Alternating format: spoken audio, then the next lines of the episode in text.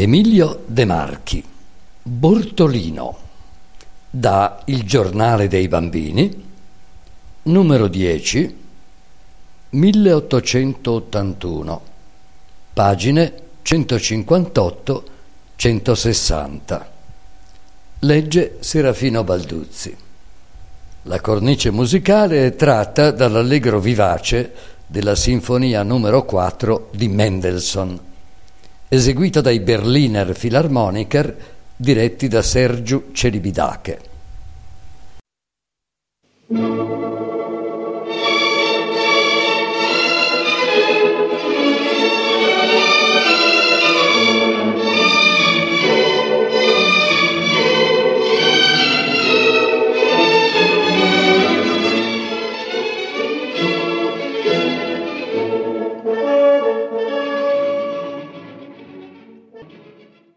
Vincenzo della Cascina Rampina, preso con sé Bortolino, il più grande dei suoi figlioli, messi due piccioni e quattro noci in un canestro, venne a Milano con l'asinello a trovare il suo figlioccio, o per meglio dire il suo padroncino Mario, che compiva giusto in quel giorno i dodici anni.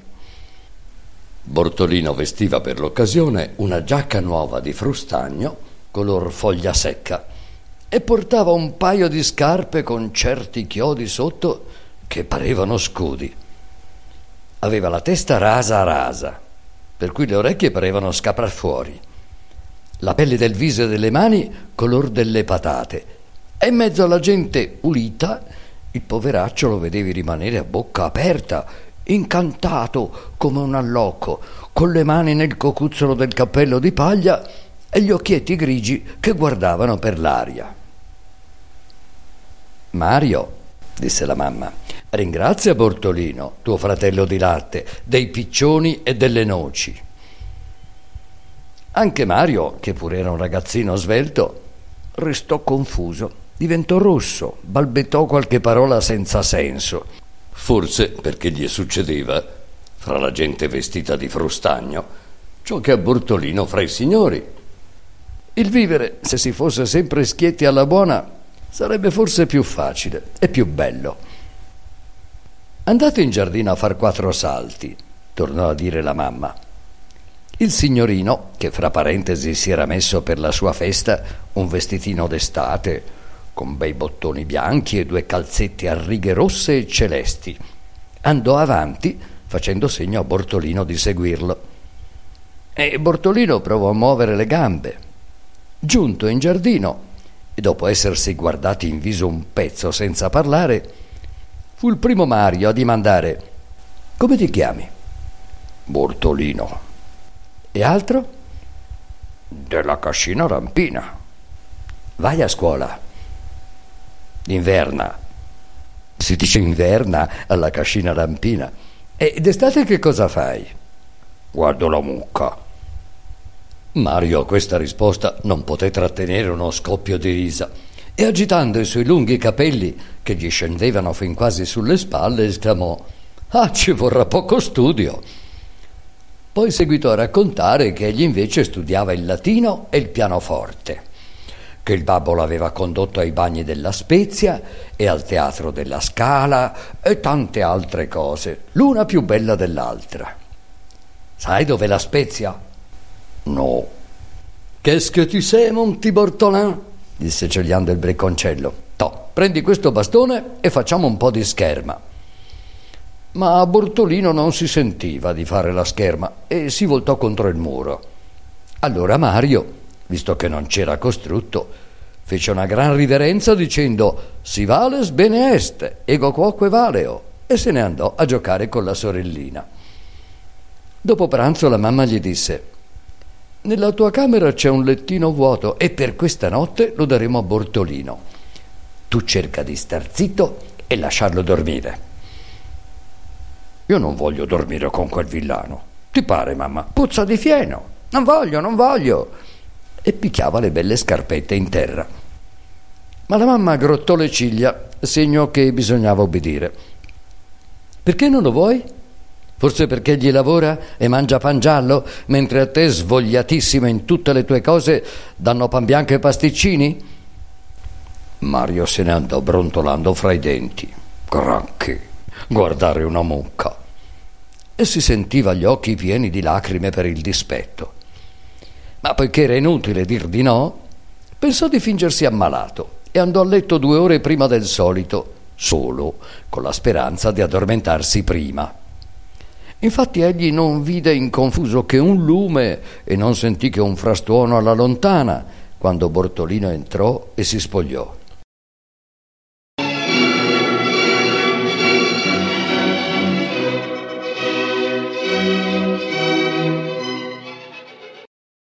Mario, secondo i suoi progetti, poté risvegliarsi alla mattina, prima delle quattro, mentre era tutto buio. Cacciò le gambe dal letto, si vestì in fretta e in furia sempre al buio, cercò tentone l'uscio e se la svignò per la scala, contento d'averla fatta a quel villanello sciocco. Quando arrivò giù sotto il portico, Vincenzo, che stava attaccando l'asino al carrettino, gli disse Sei qui, Bortolino? Andiamo presto che vuol piovere stamattina. Mario stava per rispondere che Bortolino dormiva ancora della grossa. Quando, alla luce d'un lampione che Vincenzo accese sotto il carrettino, vide, e vi lascio immaginare la sorpresa, che nel vestirsi in fretta al buio s'era messo indosso non il suo abitino nuovo d'estate, ma le robe del suo vicino, nuove anch'esse, ma color foglia secca. Lo spavento fu tale, tanto sulle prime, che il fanciullo rimase come stordito, senza poter parlare né muoversi, mentre Vincenzo seguitava a dire la mamma ci aspetta per la spazzatura della cisterna e poi c'è lo strame da voltare. Se avremo tempo ci fermeremo all'Ambiate Domenico a prendere quel porcellino che si vuole ingrassare per Natale. E gli faremo un po' di posto nella carrozza. Mario udiva bene tutte queste parole, ma una specie di granchio o di formicolio per tutto il corpo, e specialmente nella testa, gli tolse ogni facoltà di rispondere. Tu sei ancora invischiato nel sonno, Bortolino, disse il babbo prendendolo sotto le braccia e mettendolo a sedere sul carretto. Toh, siedi qui sul sacco, dormi e bada a non fare un capitombolo. Mario aveva aperta la bocca a un grande urlo che chiamasse tutti i santi in suo soccorso, ma la voce non venne come gli volle e una specie di sonno duro, pesante, veramente impegolato, lo schiacciava, senza togliergli del tutto il sentimento della sua disgrazia. Oh povera la sua mamma, oh povero Mario. Va là, Pindoro, disse Vincenzo all'asino, e il carretto si mosse, dondolando il lampione. Rimbombò sotto il portone, uscì, rasentò la casa, passò sotto le finestre della mamma e poi con un piccolo trotto sempre uguale, attraverso molte vie, molte piazze, molti vicoletti deserti, giunse a una porta della città, infilò una strada di campagna quando cominciava appena a schiarire. Il baglio diceva: Se piove ti metti il sacco sulle spalle. Sai fame o del pangiallo nel cassetto. Che buona signora. Col figliolo però è maleducato. Pareva che avesse schifo. Non è vero, Bortolino, che egli non mangerebbe pane se noi non seminassimo frumento? Su, su, svegliati, che comincia a gocciolare. Infatti pioveva, ma non tanto quando Vincenzo fermò il carretto alla cascina di Menico. Diede le redini in mano al ragazzo e corse a prendere il porcellino.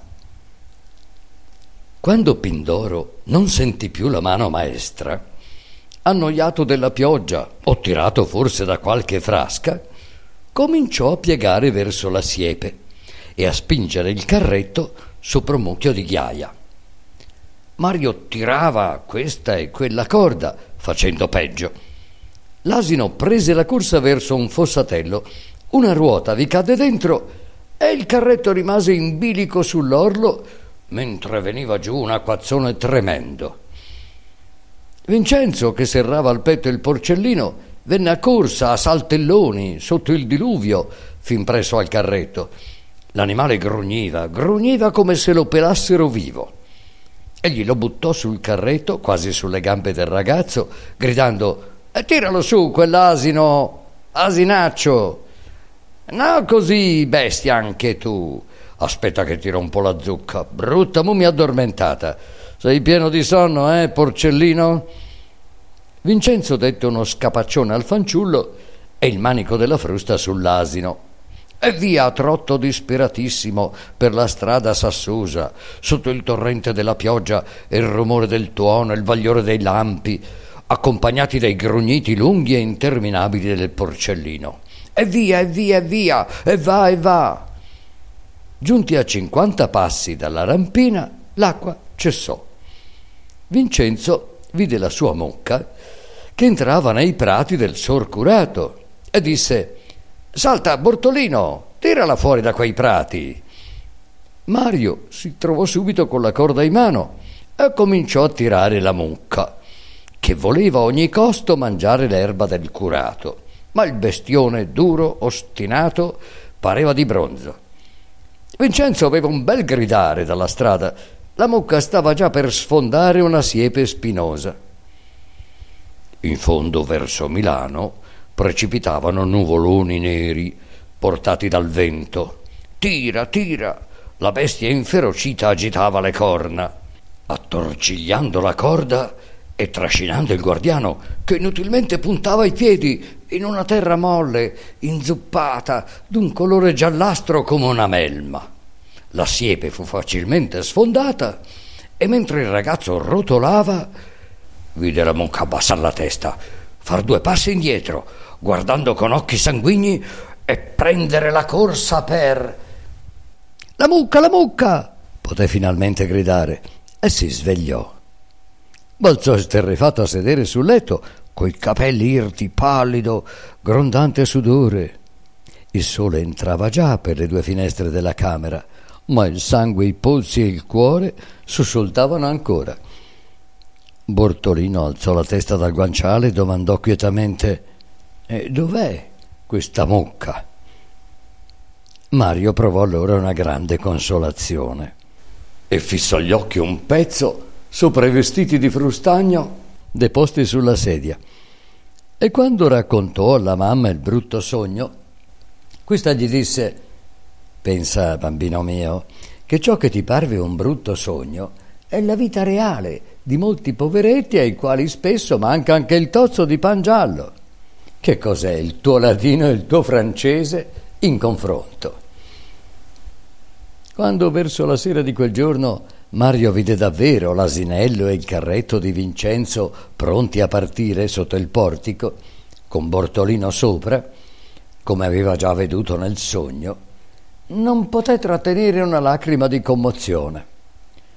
Bortolino gli pareva diventato un salvatore, un benefattore, un amico, insomma, che per compassione prendesse lui quel brutto mestiere di spazzare la cisterna, di guidare l'asinello, di guardare la vacca lasciando il suo fratellino fra la carta pulita e bianca dei suoi libri presso il pianoforte, presso la mamma.